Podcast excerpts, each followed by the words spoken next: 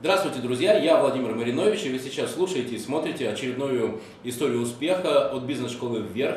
И для меня это очень интересный кейс, потому что сегодня вы будете слушать мое интервью с Александром Кузнецовым, с владельцем компании, которая оказывает услуги и колл-центра, и продаж, и, в общем, многих интересных вещей, которые необходимы для развития бизнеса.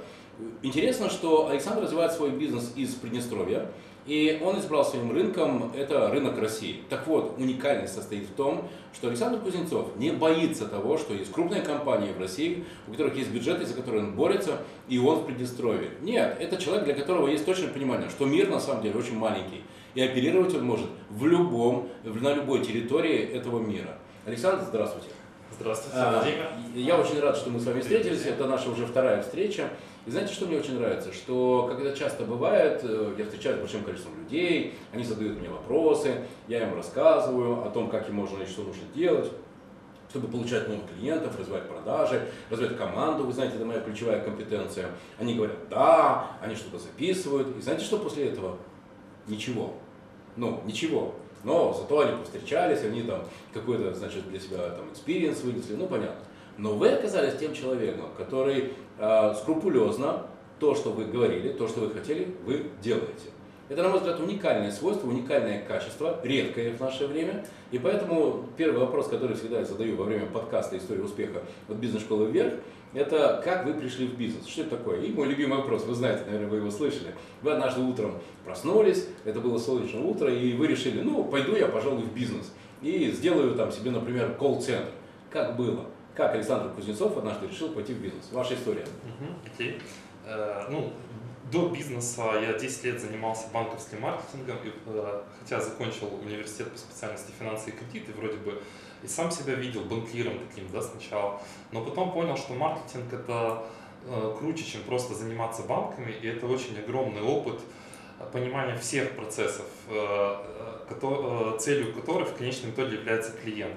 И вот эта вот э, клиентоориентированность, она просто в кровь мне вступила, да, как инъекция какой-то. Я понял, что маркетинг это круто, потому что ты можешь э, заниматься любым бизнесом, потому что основополагающие принципы, они уже в тебе. То есть клиент и все, что с ним связано. То есть вы такой классический человек, который пошел от своей ключевой компетенции. Да, вот вы определили, что у вас есть сильное, вам да, нравится да, поддерживать клиентоориентированность, и вы сделали из этого бизнес. Да, мне нравится общаться с клиентами, понимать их задачи, вникать глубоко э, в том, в, какая именно у них проблема, да, и поэтому на самом деле я сегодня и говорю, что э, позиционирование моего колл-центра это что-то не, нечто большее, чем колл-центр. Я не скажу, что это маркетинговое агентство там, полного цикла, да, но э, наша фишка в том, что когда клиент э, приходит, вот банально как происходит, клиент звонит, говорит, нам нужны услуги колл-центра, мы сейчас обзваниваем, тут 20 колл-центров, у меня есть список, вы вот тут седьмой номер, скажите, сколько у вас стоит минута, чтобы просто записать и пойти дальше по списку. Подождите, что такое цена? Как бы, да? Цена это ни о чем на самом деле. Вы же какой-то результат хотите, наверное, в результате этого получить. То есть разве вы решите Э, свою задачу гарантированно, если цена там, продукта будет на 1 рубль меньше или на 1 рубль больше. Это ни, ни о чем. То есть вы не просто строите бизнес по принципу, чего изволите, ну, ТЗ и, да, соответственно, да, смета, но вы размышляете я, о том, я какой оптимальный продукт можно было предложить да. под эту задачу. Да, да. То есть я начинаю с клиента, просить клиента чуть больше времени, вот просто вот не уделить время, там, полчаса для какого-то, скажем, даже мозгового штурма. Для того, чтобы проникнуться, проникнуться. подумать, Почему осознанно. он пришел к этому? Почему ему нужна именно услуга колл-центра? Может быть, ему вообще услуга колл-центра не нужна, и его задачу решит какой-то другой канал там, коммуникации или канал привлечения трафика. На самом деле это парадоксально, да, то есть кто-то там из моих друзей, они говорят, ты чокнутый, тебе позвонил клиент и хочет купить твою услугу. Ну так возьми деньги сделай, да. да. Возьми деньги, сделай, все.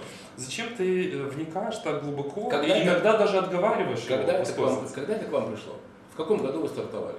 А, на самом деле бизнес у меня достаточно молодой, там два с половиной года, условно, но скажу честно, что мы э, в очень интересный момент зашли на рынок. То есть, во-первых, мы зашли, когда уже там в России около тысячи колл-центров было, э, и мы э, ну, соответственно, зашли на высококонкурентный рынок. Это правда, это Алый океан. Да. Кстати, помните, я разместил пост про, э, с вашей статьей в «Эксперте», и Никита, Никита из Новосибирска, он сразу отреагировал, да, что не только один Александр Кузнецов э, А. предоставляет услуги профессионально, но и есть другие колл-центры. Ну, Маринович, ты почему про Александра Кузнецова? Это, Вот это меня удивило. На самом деле, по поводу конкуренции я отдельно расскажу. Ну вот, э, доскажу мысль сначала, что действительно пытаюсь вникнуть в задачи, если клиенту есть более простые решения, чем колл-центр, потому что колл-центр не всегда самое дешевое решение, нужно знать, когда его применить. Это как инструмент, когда мастер приходит домой, открывает чемоданчик, э, молотком он не вкручивает шурупы, да, он знает, что вот если нужно вкрутить шуруп, нужно взять отвертку. Не, вс- не все клиенты сразу понимают это, вот кто-то действует просто по накатанной. И на Вот, самом деле еще, все-таки, это очень ценно, когда ты клиенту Александр, тем не менее, вначале по истории. Да, по А, истории. Вашему бизнесу два с половиной года. За эти два с половиной года к чему вы пришли? Как вы считаете, вот если есть тысяча колл-центров в России, какой результат? Э, Какую долю рынка вы сейчас держите? Это полпроцента, это два процента, это одна сотая процента, или вообще не имеете представления, э, какую долю рынка вы Я занимаете? скажу, что я не измеряю, у меня не было задачи занять какую-то э, долю рынка конкретную, стать там топ-5 колл-центров и так далее. Я очень оцениваю свой опыт, который мы получили, и для меня, наверное, самой высокой наградой являются те клиенты, которых мы сейчас обслуживаем. Среди моих клиентов топ-3 клиента, которые входят в рейтинг топ-10 э, Forbes Russia. То есть на самом деле э, это подпитывает и меня, и мою команду на дальнейшее развитие, потому что когда мы это осознаем и проговариваем вслух, кто наши клиенты, и что это получилось у нас сделать, не имея офисов продаж в Москве, в России, и при этом эти клиенты очень нами довольны, то вот это на самом деле самая большая ценность. Цифры о доле рынка это ни о чем. То есть показатель э, зрелости компании для вас это не доля рынка, а А удовлетворенность ваших клиентов. Удовлетворенность клиентов и вопрос, э, кто именно клиенты. Когда э, ты понимаешь, что это клиенты такого масштаба, и э, ты понимаешь, какой выбор был у них, через что они прошли, что некоторые, колл- э, некоторые поменяли там три колл-центра, пять, и они рискнули попробовать с тобой, и там год и более они сейчас с тобой довольны. Да? Вот это вот как бы главная ценность. А, Замечательно. По поводу того, как вышел, да, к этой идее пришел.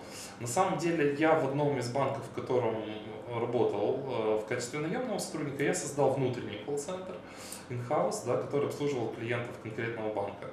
Мне нравилось э, это, эти процессы. Плюс я в рамках конференции международных познакомился с владельцами других колл-центров, покрутился, скажем, в этой каше и понял, что это круто. Мне нравятся в этом бизнесе э, следующие вещи. То есть первое, мы помогаем клиентам решать конкретные их задачи. Это доставляет очень большое удовольствие, когда ты можешь вместе с клиентом сказать, да, мы это сделали, там, Получилось». давайте, когда будет блок про продукт, мы об этом с вами Да. поговорим. Второе, Но- мне нравится то, что здесь занят персонал молодой, да, то есть, как говорят, это поколение Y, и это люди, ты становишься человеком без возраста, да, то есть понимаешь, что э, время идет, все меняется, но ты чувствуешь постоянную энергетику, ну, ты понимаешь, И мы про это Ты поговорим живешь по в этой команде. молодежи. Александр, и все же. а, сейчас для вас главный критерий – это удовлетворенность ваших клиентов. В какой отрасли вы уже состоялись, где вы себя чувствуете особенно хорошо? Ну, я скажу так, что мы не беремся за все, и в какой-то момент я понял, что э, стратегия универсального колл-центра это не для меня. Я хочу разбираться в нескольких, в одном, двум, В каких? трех каких? направлениях и быть в, нем, в них крутым. Первое это техническая поддержка интернет-провайдеров. Мгм. Это довольно сложное направление, непростое, потому что требует определенных навыков, таких инженерных. То есть это должен быть не просто оператор, он должен быть инженер техподдержки. Глубоко разбираешься и по телефону самому неопытному клиенту, э, абоненту, который кроме сайта Одноклассники больше ничего не знает в компьютере, объяснить, как восстановить доступ в интернет. И второе – это рынок электронной коммерции. Вот здесь классически у нас получилось первым клиентом. Мы пошли дальше, и мы поняли, что это затягивает. И, э, и как раз сила в том, что ты углубляешься в эту отрасль. А, Опять-таки, нетворкинг, группы, сообщества, подписки на тематические различные материалы. Ты понимаешь, какими трендами живет этот рынок, что беспокоит э, сейчас представителей отрасли электронной торговли. Когда ты изнутри представляешь, э, то есть нужно проникнуться до того, э, скажем, этой отрасли, чтобы представлять, что интернет-магазин лично у тебя есть. И Окей, давайте под- подрезюмируем. Два с половиной года назад вы менеджер банка. Э, Опыт создания внутреннего колл-центра. При этом понимание, что это интересная отрасль, и это соответствует вашему, вашей ключевой компетенции, а именно ну, максимально такой клиентоориентированности. Такой, вот, Клиентоориентированность, классический коммуникабельность, Да, да, да. Окей, и сейчас у вас есть э, отрасли, в которых вы себя чувствуете хорошо, например, интернет-бизнес или там э, сфера коммуникации, и это та компетенция вы, в этих отраслях, которые вы развиваете. Да. Хорошо, замечательно. Следующий вопрос, всегда, который мы задаем в истории успеха бизнес-школы вверх, это вы и продукт. А, Как, как, состав- как происходит развитие продукта? Как вы определили состав продукта? Ведь вы же не вышли на рынок и сказали, мы можем все. Кому нужен колл-центр? Никому не нужен колл-центр, еще один, там, тысячу, тысячу первый при такой конкуренции. Это значит, что вы определили какие-то конкурентные позиции вашего продукта. Как это произошло и на чем вы делаете сейчас акцент? А, Ну да, мы выбрали сферу электронной коммерции, скажем, как попробовать сначала, не- скрою. Но когда а, и первый опыт с первыми клиентами был, конечно, такой. То есть э, это уже действующая компания с внутренним колл-центром, э, большой действующий интернет-магазин, у которой есть свой колл-центр. И он просто к нам пришел и сказал, мы хотим оптимизировать свои э, расходы. Это очень банально было. Мы знаем, как это делать. Они на той стадии, они не видели в нас эксперты. Им нужны были рабочие руки, которые сделают то же самое, что делают они, но дешевле. Они рассказали, ну, соответственно, как правило, клиент проводит обучение в этой части. И, э, по сути, принцип аутсорсинга, сделать то же самое, но дешевле. Это у нас получилось. Э, Второй клиент, э, ну, то есть какое-то время это шло по накатанной, да, именно по такому принципу. Потом мы заметили, что в каких-то моментах мы можем предлагать что-то оптимизировать и сделать лучше. Вот в тот самый момент мы поняли, что наша стратегия способна измениться от того, чтобы продавать некую просто оптимизацию, и давайте мы сделаем это дешевле, как к тому, что мы это можем сделать лучше или круче. И э, всегда обслуживая даже э, интернет-магазины, которые имеют свой собственный колл-центр. У нас есть некоторые клиенты, у которых по России распределены собственные колл-центры, там от 50 до 250 человек. И э, мы что решили сделать? Мы сказали, давайте, ну, внутри своей команды, давайте попробуем сделать что-то лучше, чем сам наш клиент это делает у себя внутри. Для этого мы попросили клиента не просто оценивать нашу работу, а внести некую рейтинговую оценку своих сотрудников и наших. То есть, чтобы Круто. он нам прислал фидбэк не только по нашим операторам, говорил, ну, мы довольны. А как вы это делали? Потому что в GetTaxi, например, когда ты совершаешь поездку, то по окончании поездки тебе предлагают оценить поездку по пятизвездочной системе. Мгм. Ну и могу вам сказать, что очень высокий там коэффициент установлен в качестве стандарта качества 4,3. То есть это представьте себе, водитель такси, он может сделать 5 поездок по пятизвездочной системе на 5 звездочек, а потом одна поездка, не знаю, там на 2 или на 3, все, и у него есть риск вылететь. Как вы автоматизировали эту обратную связь, чтобы минимизировать человеческий фактор? Ну, во-первых, мы всегда с клиентом договариваемся, что оценка качества, она должна быть обязательно измерима в цифровой форме, как вы сказали. Это не должно быть представление, что-то мне не нравится, как ваш оператор сработал, или вот этот оператор лучше. Это, это обратная связь, она измеряема, мы с каждым клиентом приходим к конкретным коэффициентам, там, многоступенчатая какая-то система бальной оценки. Это позволяет нам лучше друг друга понимать, измерять в цифрах и наши отношения, и давать обратную связь каждому конкретному оператору. То есть оператор, не, не- ну, каждый из наших операторов, он точно знает, почему он получил именно такую зарплату. Он знает свое ежедневное качество, ежемесячное.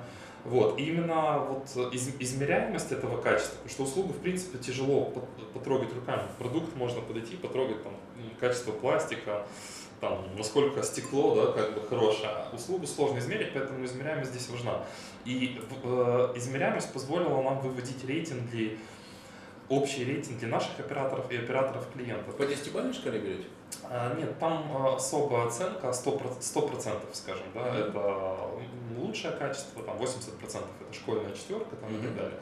Ну, э, мы просто с клиентом договариваемся, какой фактор, э, какой вес имеет, потому что... А какие эти факторы? Ну, например, то что, как быстро берут звонок, как дружелюбие, Ну, э, исследование скриптам, Есть какие? количество, количественные факторы, это, как вы сказали, да, это скорость ответа на звонок, э, процент пропущенных, принятых звонков, это стандартные KPI во всех колл-центрах. Если говорить об измерении качества, то там мы разделяем весь разговор на 12 этапов. Начиная с приветствия, э, насколько человек поприветствовал, да, соблюл в этом скрипте. Дальше грамотность речи, оценка эмоциональности голоса, желание помочь и так далее. То есть, когда наш контроль качества прослушивается... Можно э, э, эмоциональность голоса, вот это очень Эмо, интересно. Эмоциональная краска голоса. Это, это, это как? Это, например, здравствуй, дружок. Так что ли? Нет, нет. Как? На самом деле, вот важно, недостаточно того, чтобы недостаточно понимать, что мы говорим, важно еще, как мы говорим. Потому да. что оператор может полностью соблюсти скрипт, но он может э, не хотя бы поговорить холодно, и клиент будет понимать, что этот звонок не, не ждали да, в этой компании. Или он может встретить этого клиента, создать впечатление, как будто он встретил хорошего гостя у себя mm-hmm. дома в дверях. И есть действительно понятие улыбка в голосе, она чувствуется клиентом. Это сложно объяснить, еще сложнее перевести в цифры, да. но это чувствуется клиентом. И это влияет на продажи. Да, да, это, это по-любому влияет на впечатление клиента, там, нашим операторам okay. и песни поют на гитаре иногда говорят, девушка, вы супер, говорит, у меня не было интернета, я позвонил, он у меня появился. А можно я вам сыграю тут на гитаре? Вы, вы читали э, запас э, Тони Шея?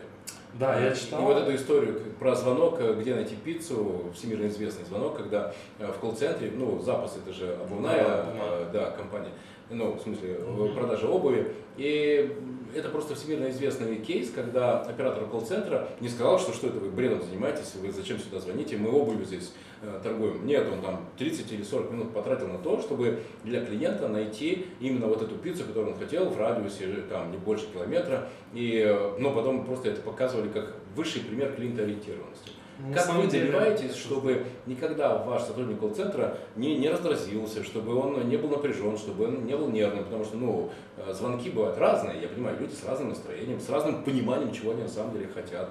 Вот как вы их учите в этом разбираться и идти навстречу каждому звонку? Ну, во-первых, это начинается все с собеседования, потому что определенные стресс-тесты они проходят на этапе собеседования. Это как, им на голову выливаете стакан воды? Нет, э, наш HR э, разыгрывает с ними эти ситуации, он э, чувствует уже с опытом, да, многолетним, это чувствуется на стадии собеседования, когда человек раздражается от простых вопросов. Можно, например, называть неправильно там Skype, там говорят, что-то у меня с купи не работает, да, то есть вот они сидят друг с другом и говорят, алло, там, да, э, я бабушка такая-то такая, то у меня с купи не работает. Э, там э, кандидат на собеседование сидит, что-что, то есть он может по-разному отреагировать, это уже на собеседовании чувствуется. Понятно, что на собеседовании каждый хочет показаться таким ангелом с крыльями, но да. если собеседование длится час, то где-то на 40 минуте он может начать сливаться, уже он говорит, так, короче, наверное, это не для меня. Как да. да. То есть вот очень большой отсев проходит здесь, и mm. дальше те, кто прошли, кроме продуктовых тренингов, они проходят тренинги, так называемые, там, идеальный оператор, где мы э, э, позволяем оператору посмотреть на себя со стороны. То есть мы говорим, вы идете в обычный магазин, э, как вам приятно, какой будет идеальный продавец, который к вам подошел с улыбкой или который сидит там в одноклассниках, поднял глаза и быстренько ушел опять там в да, себя. Да, да, да. Э, то есть люди мы, наши операторы своими словами рассказывают, кто, по их мнению, идеальный продавец и кто плохой продавец. И потом мы их выводим на то, чтобы, посмотрите, вы каким хотите, чтобы вас видел клиент, таким или таким. По сути, вот посредством вопросов, посредством таких коучингов мы выводим на то, чтобы человек понимал это. Потому Круто. что заучить можно все, но если нет внутреннего понимания... Как вы развиваете наставничество? Ведь, наверное, есть у вас э, среди ваших операторов звездочки. И как вы делаете, что их знания, их компетенции, их лучшие навыки, они распространяются на всю команду операторов? Как вы это физически делаете? Это... Что они делают презентацию, я вот так отвечаю. Это очень много, вот... много, много различных э, методик, как бы тактик здесь применяется. Э, есть такая штука, когда операторы слушают звонки друг друга. То есть одно дело, когда отдел контроля качества послушал звонок и сказал, у тебя здесь что-то не то. А другое дело, когда твой коллега, который сидит рядом с тобой, нашел ошибку у тебя, а ты нашел ошибку у него. А, по сути, знаете, как э, соринку в своем глазу не найдешь. Да, а, да, да. А бревно... Да, да, да. А, или наоборот, да. А, и, и здесь получается точно так же. Это первая методика. Вторая методика, мы, мы стараемся замечать, что в каком плане оператору хочется развиваться. Есть те, которые, конечно, приходят просто поработать э, скажем, оператором заработать на карманный расход, а есть те, у которых в голове глобальные планы, там, стать президентом какой-то страны, условно. И это нужно почувствовать. Это неплохо, это хорошо. Мы это осознаем и на самом деле этому содействуем. У нас есть э, мы, мы сделали клуб развития личности в рамках нашей компании, мы поняли, что это интересно. Э, и, и вообще, э, как HR-бренд, компанию мы стараемся развивать э, как клубное определенное mm, место, интересно. где ты не просто работаешь, а где тебе интересно.